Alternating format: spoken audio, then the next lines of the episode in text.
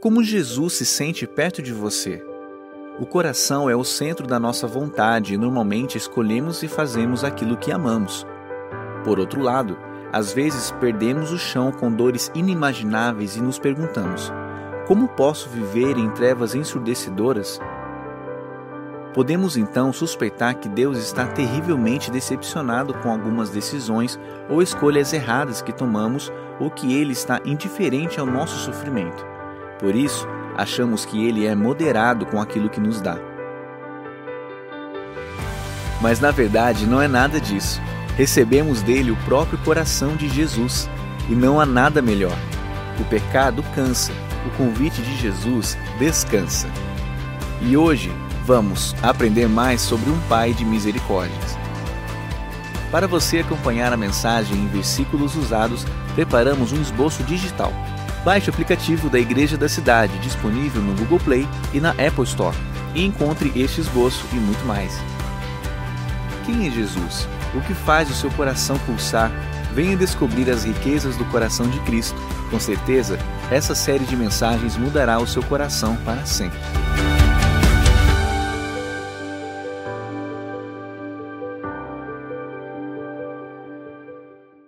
nosso Jesus manso e humilde, cheio de amor, Ele tem buscado o seu coração. Não está longe mesmo, não está longe mesmo, de verdade não está longe. E hoje, mais uma vez, Ele quer reforçar para você o quanto Ele te ama e o quanto Ele enxerga, porque Ele é o Pai das misericórdias. A Bíblia diz que todo dia de manhã, quando a gente acorda, a misericórdia de Deus se renovou. O que, que isso significa? Que o amor dele se multiplicou sobre mim, sobre você. Mesmo num deserto, mesmo numa terra seca, mesmo diante de muita luta, o amor de Deus está sempre presente. Eu estou falando com você, eu não estou falando com outra pessoa. Não é para outra pessoa, é para você esse amor. Nosso querido Deus é um Pai de misericórdia para você, especificamente para você. E hoje, assim, o, o, sonho do meu coração é que você receba isso e que você viva dias transformados daqui para frente, porque Ele é o Pai das misericórdias. Nós estamos encerrando uma série de estudos, nós estamos estudando este livro que se você quiser, você pode ler, se aprofundar nessa verdade do coração de Jesus para você. É o convite da gente, é o coração de Cristo para quem sofre. Louvado seja Deus. Em Efésios 2, 4, nós lemos que Deus é riquíssimo em misericórdia, pelo muito, muito amor com que nos amou essa é a verdade que transforma os nossos dias. Bendito seja o Deus e Pai de nosso Senhor Jesus Cristo, o Pai das misericórdias e o Deus de toda consolação. Sinta o abraço de Jesus nesse momento. Porque Ele vê você. Ele vê você. E você pode experimentar esse amor tão grande, você pode experimentar esse coração misericordioso de Deus, sabe? Às vezes a gente acha que é para os outros. Passa na cabeça da gente assim, Deus, ah, Deus me ama, tá, é verdade, Deus me ama, mas Ele ama mais fulano. Fulano está mais perto dele, o fulano é tão certinho tal. Gente, não tem nada mais longe da verdade do que isso. Quando eu digo Deus ama você, eu estou falando uma verdade específica para você em particular, não é para os outros. E você é o único que pode receber isso e colocar para dentro do seu coração e viver essa verdade, sabe? Ninguém pode fazer isso por você, por isso nosso convite aqui, por isso nosso momento de artes para você receber o que Deus tem para a sua vida. Como você pode experimentar? esse coração misericordioso de Deus. Em primeiro lugar, por favor, anote aí, entenda e resolva a sua paternidade espiritual. João 1, 12 e 13 diz o seguinte: Contudo, aos que o receberam, aos que creram em seu nome, deu-lhes o direito de se tornarem filhos de Deus, os quais não nasceram por descendência natural, nem pela vontade da carne, nem pela vontade de algum homem, mas nasceram de Deus. Para alguns de nós, chamar Deus de Pai é difícil. A gente chama Ele de Senhor, a gente chama Ele de Rei, a gente chama Ele de Soberano, mas Pai, Papai. Por que isso? Vou te explicar. Todos nós somos mais conectados com o que a gente vê, com o concreto. Todos nós, a gente tem a tendência de conectar mais rapidamente, mais facilmente com aquilo que está diante de nós, no nosso dia a dia, na nossa história, aquilo que é concreto para a gente. Então, quando a gente fala pai, alguns de nós lembram de severidade, outros de nós lembram de distância, outros de nós lembram até de abuso. Outros de nós lembram de experiências difíceis, outros de nós lembram de alegria, Outros de nós lembram de proximidade, outros de nós lembram mesmo de aconchego, mas alguns de nós não. E porque esse é o nosso concreto, essa é a nossa experiência de vida, a gente transfere para Deus, Pai, essas sensações. E Deus acaba é, é, se tornando para a gente alguém diferente de quem ele de fato é, a gente acaba transferindo para Deus uma imagem que não é a imagem dele. Não é. Não é. Não é. E eu te convido para examinar isso. Será que você, como eu, demorou muito para conseguir chamar Deus de Pai? Ou Papai?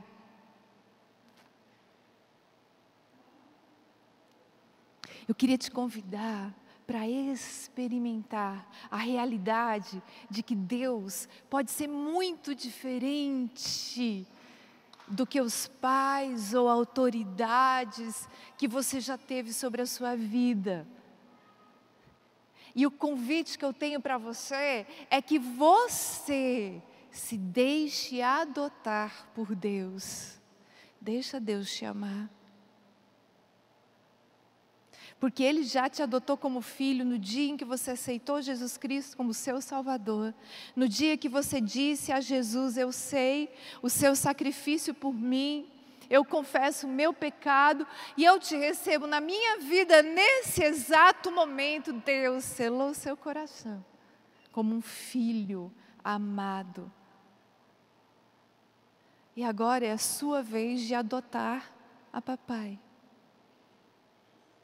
e viver mesmo diante dele como filho mesmo. O que, que isso significa? Significa que você é parecido com seu pai. É, você pensa como ele pensa, você anda como ele anda, você faz o que ele faz, você é família com o papai. É? O livro Paternidade Bem Resolvida, que é um livro que nós recomendamos fortemente que você leia, ele traz um comparativo quando nós ainda não adotamos Deus como nosso papai, a, a nossa identidade, ela está baseada no serviço, sabe, no fazer. Quanto mais eu fizer, quanto melhor eu fizer, mais eu vou ser aceito. Então, alguns de nós procuramos ter excelentes notas na vida escolar, ou alguns de nós procuramos assim ter excelente desempenho no emprego, mas não exatamente porque a gente acha isso algo é, relevante no nosso relacionamento com o papai, mas porque isso acaba validando quem a gente é. Nossa identidade acaba no fazer. Mas você, querido filho do Deus Altíssimo, a sua identidade está na segurança de ser filho. Você é valorizado pelo que você é. Alguns de nós já tivemos bebê em casa, certo? Então, quando a gente está com um bebezinho em casa, é uma experiência tão gostosa. O bebezinho cansa a gente pra caramba, não deixa a gente dormir, gasta o nosso dinheiro, não traz nem um copo d'água para a gente. Mas a gente é tão apaixonado por aquele serzinho. A gente olha para aquele toquinho assim e suspira. Nossa, que belezinha, aquela mãozinha, né? Fechadinha assim. Gente, que coisa mais preciosa. Pois é assim que Deus te vê. Você não precisa fazer nada. Ele te ama do jeitinho que você é. Essa é a identidade do filho. Você não precisa fazer nada. Só ser filho. Qual que é a base para a gente se sentir bem? Se nós não estamos com a paternidade bem resolvida, é ser útil. Então eu me sinto muito bem quando eu sou útil quando eu faço bastante coisa, quando eu ajudo bastante gente, aí eu me sinto muito bem. Isso é muito importante, gente. Ser útil é maravilhoso, mas ele é consequência. Porque a sua base para você se sentir bem quando você é filho e entra no lugar de filho é ser amado. É entender que Deus é um Deus que te vê. O que, que você precisa conhecer né? Enquanto você não entende o quão filho que você é, você precisa saber o que fazer. A gente fica perguntando: o que, que eu faço agora? O que, que eu faço agora? O que, que eu tenho que fazer agora? A gente fica o tempo todo buscando o que, que eu tenho que fazer. Isso é muito bom, mas isso é consequência. Consequência do quê? De um relacionamento com seu pai. Um relacionamento de amor, onde você observa o que seu pai está fazendo e faz com ele. Simples assim. Simples assim.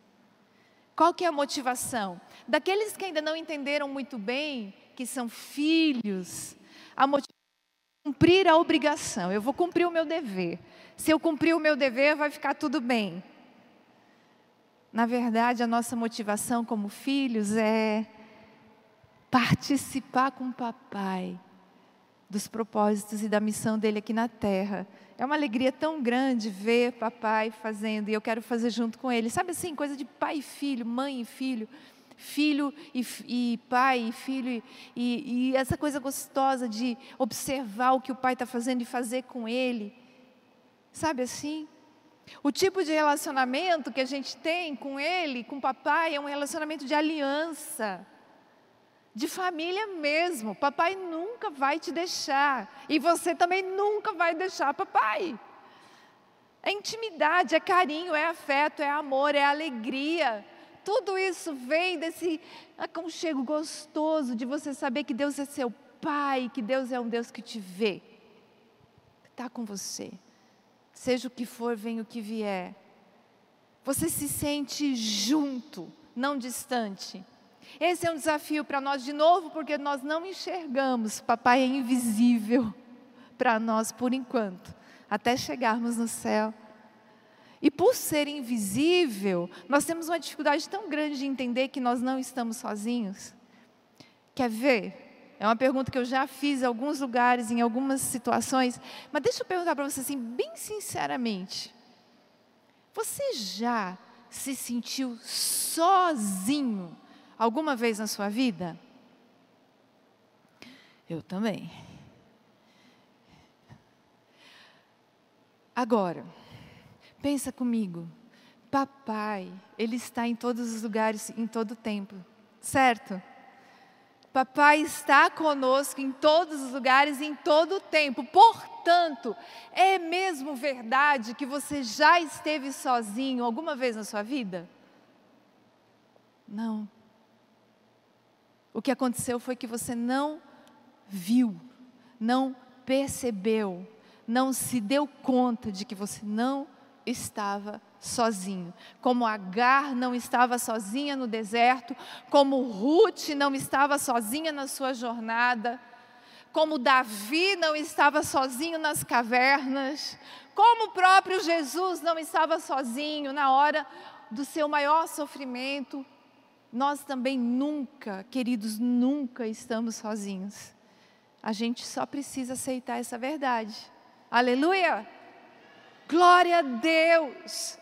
Não existe um momento da sua história em que você esteja sozinho.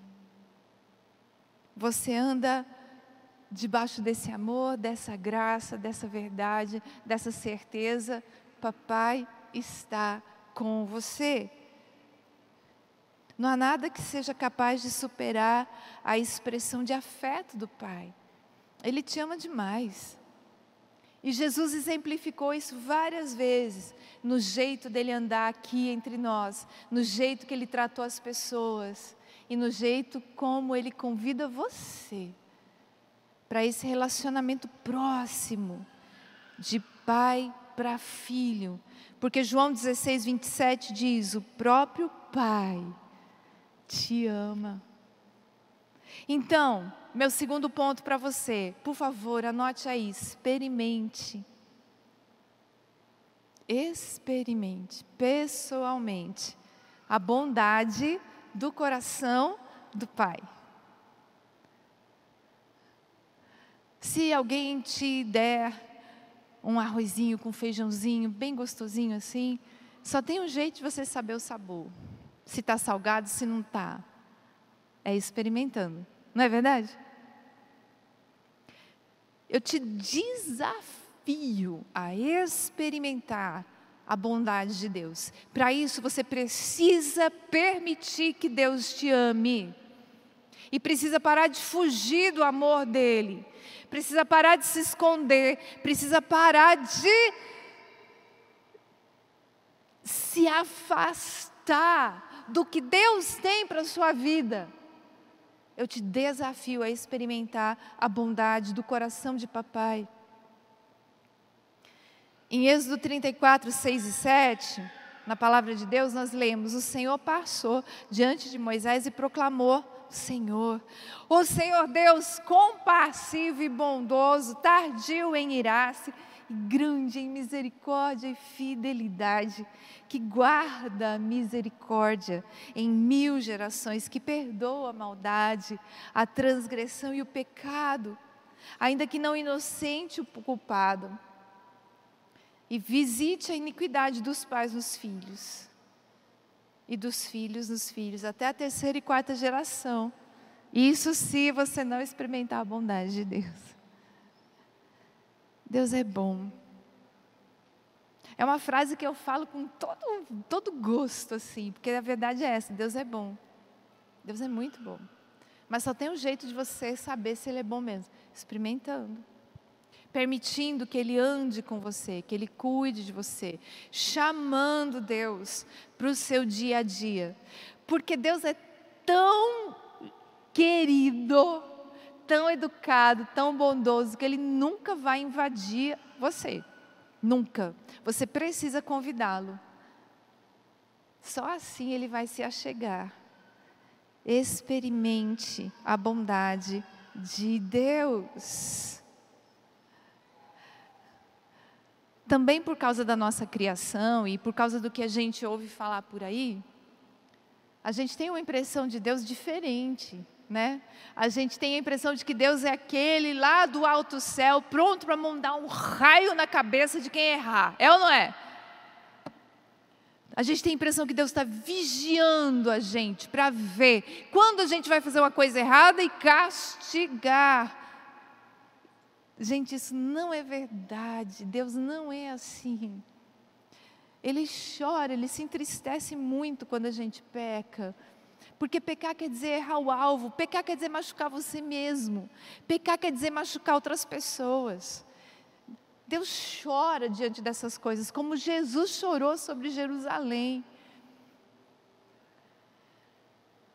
Deus não é esse juiz castigador. É claro que ele faz justiça e todas as consequências acontecem mesmo, de verdade. Mas Deus é bom. Ele usa de bondade com milhares. Está lá em Deuteronômio 7, 9. Ele olha para você com carinho. E quando você erra, ele entende o que aconteceu. E se você se voltar para ele e pedir perdão, se você fizer só um movimentozinho em direção a ele, ele já te abraça, ele já te consola, já traz o perdão dos altos céus e já te prepara para uma nova oportunidade. Porque ele é o Pai das misericórdias. Obrigado, Jesus. Outra coisa, eu te convido a conhecer e a compreender a grandeza dos pensamentos do Pai. É verdade que Deus é bem maior do que nós, sabe assim? Pensa no elefante e na formiguinha. Pequenininha, ela chega na unha do elefante, ela fica imaginando: que montanha será essa? Ela não tem ideia de onde é a orelha do elefante, muito menos o rabinho do elefante. Ela não tem noção de onde são as costas do elefante, porque ela é tão pequenininha, ela não consegue ver. A gente também não tem ideia do tamanho de Deus, da capacidade dele, do amor dele, porque simplesmente somos bem menores. E às vezes a gente fica julgando Deus e dizendo Deus devia fazer isso, Deus devia fazer aquilo, Deus devia aquilo outro. Mas eu não conheço nada sobre o universo, eu não conheço todas as coisas, eu não sei todos os detalhes das histórias, eu não sei. E eu ainda fico colocando Deus na minha forminha. Deus devia isso, Deus devia aquilo. Mas eu sou uma formiguinha, gente. E quantas e quantas vezes a gente fica dizendo que Deus é ruim, ou que Deus não existe, e onde está Deus? Ou seja, eu julgo Deus, eu, a formiga, querendo dizer para o elefante o que, que ele devia fazer. Eu enxergo só a unha do elefante, o elefante está vendo lá no horizonte todas as coisas você precisa conhecer e compreender a grandeza dos pensamentos do Pai, que são bem maiores, bem maiores do que você possa sequer imaginar. Olha só, Isaías 55, 6 e 8 coloca para nós: Buscai o Senhor, enquanto se pode achar, invocai-o enquanto está perto. Deixe o perverso seu caminho, iníquo, seus pensamentos, converta-se ao Senhor, que se compadecerá dele. Volte-se para o nosso Deus, porque é rico em perdoar. Porque os meus pensamentos não são os vossos pensamentos, nem os vossos caminhos. Os meus caminhos diz o Senhor. Eu desafio você a mais uma coisa, eu te desafio a perguntar para Deus quem Ele é de verdade. Eu te desafio a deixar de lado o seu preconceito, seus pré-concebidos sobre Ele Talvez o que te disseram, talvez o que te contaram, talvez te assustaram com histórias sobre Deus que talvez não sejam realidade. Abre o teu coração para conhecer Deus de verdade. Quem Ele é de verdade? Como Ele é de verdade? Ele pode ser muito diferente do que você imagina. Permita que o Espírito Santo de Deus te mostre quem Deus é de verdade. Deus é bom.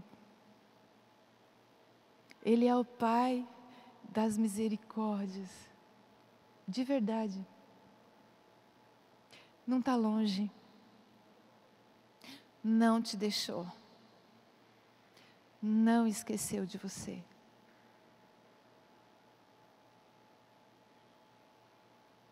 Não abandonou você. Deus te ama. De verdade.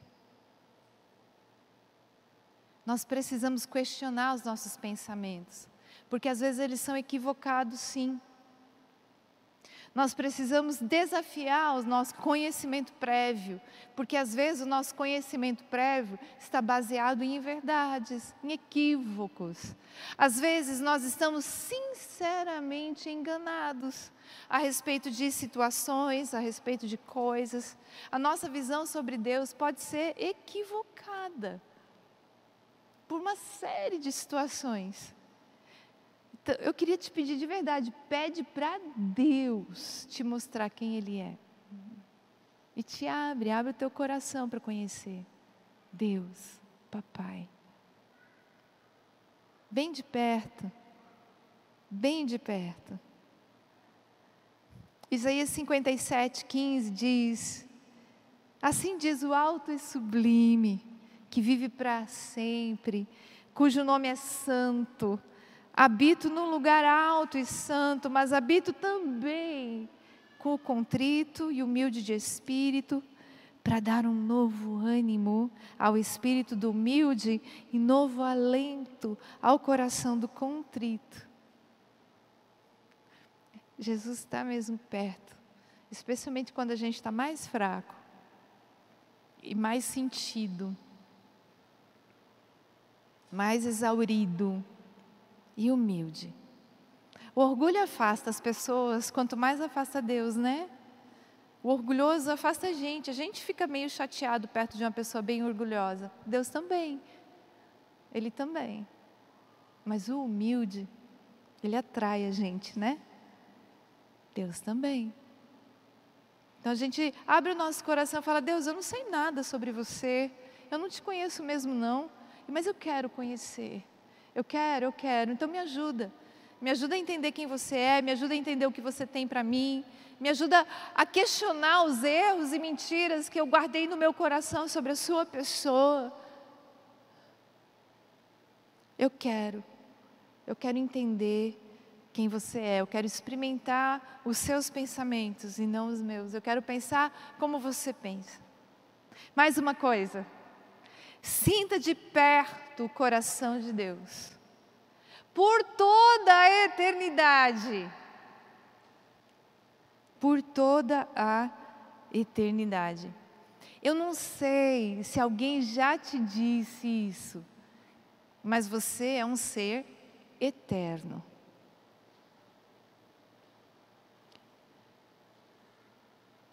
Você vai morrer um dia, mas Morrer é como os antigos diziam: é passar desta para melhor. É isso que é morrer. Porque você é um ser eterno, você vive para sempre. E o que Deus tem para você de presente aqui e agora é você escolher onde você vai passar essa eternidade. Se você recebe Jesus no seu coração e recebe o amor dele sobre a sua vida, você vai para o céu, tão certo quanto o ar que eu respiro. E realmente você passa dessa para melhor. Muito melhor. Muito melhor. Para toda a eternidade. Então, lembra disso. Essa vida aqui, ela é muito pequenininha né? 50, 60, alguns vivem muito menos ainda, outros vivem um pouco mais, 80, 90, mas mesmo assim, chegando a 100 anos, o que são 100 anos perto da eternidade? É só um pouquinho de tempo, gente. E nesse pouquinho de tempo, Deus está convidando você o tempo todo. Anda comigo, conhece o meu coração, entenda que eu te enxergo.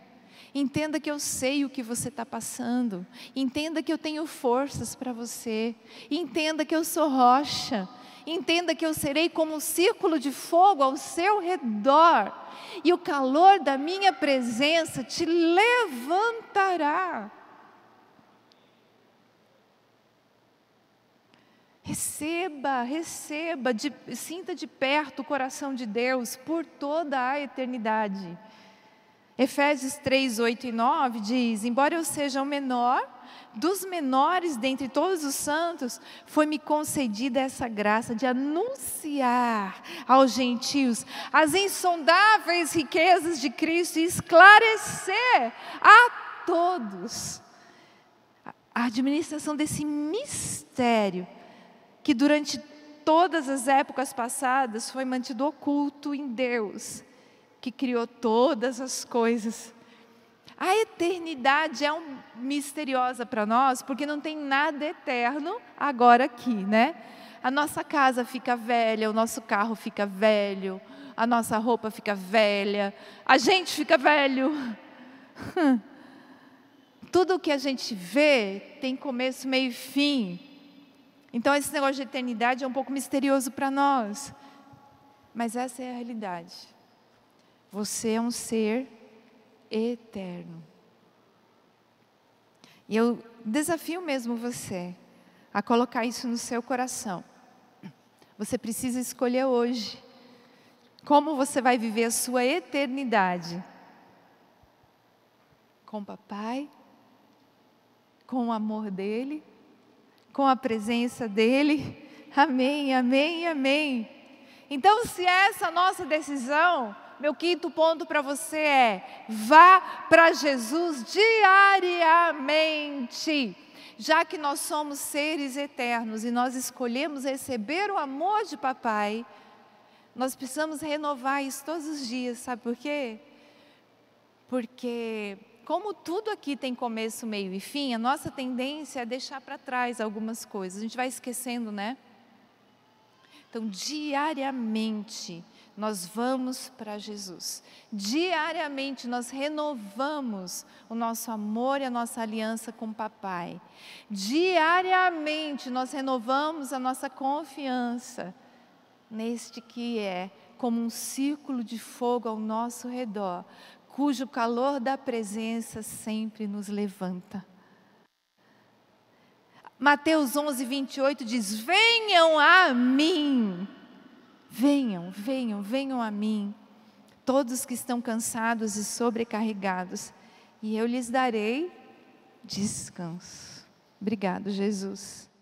Glória a Deus, que bom que você recebeu esta palavra da fé, essa mensagem, o Espírito Santo agiu e certamente Agora é hora de você poder dar uma resposta para Deus. À luz do que você recebeu nesta mensagem de fé, pregada com tanto amor, uma mensagem bíblica de Deus para o seu coração, é hora de você dar uma resposta para o Senhor. E eu quero convidar você a dar uma resposta e quero fazer três convites para você. Aí na sua tela agora aparece um QR Code e um número de WhatsApp para que você que tomou uma decisão possa então entrar em contato conosco agora. O primeiro convite é se você ouviu esta mensagem e quer tomar uma decisão de arrependimento e de receber Jesus no seu coração como Salvador e Senhor da sua vida agora. A outra decisão que você pode estar tomando agora e celebramos com você é se você quer retornar para a igreja, voltar para a fé. Talvez você se desviou dos caminhos do Senhor e da igreja, mas hoje é o tempo de voltar, é tempo de arrependimento, de mudança de vida, de voltar para a família da fé. Então, bem-vindo você que está tomando a decisão de retorno agora. Não importa quanto tempo você esteve afastado, não importa se você se afastou dessa ou de outra igreja cristã ou evangélica, bem-vindo de volta à família da fé. E o terceiro convite que eu quero fazer para você é se você quer ser batizado.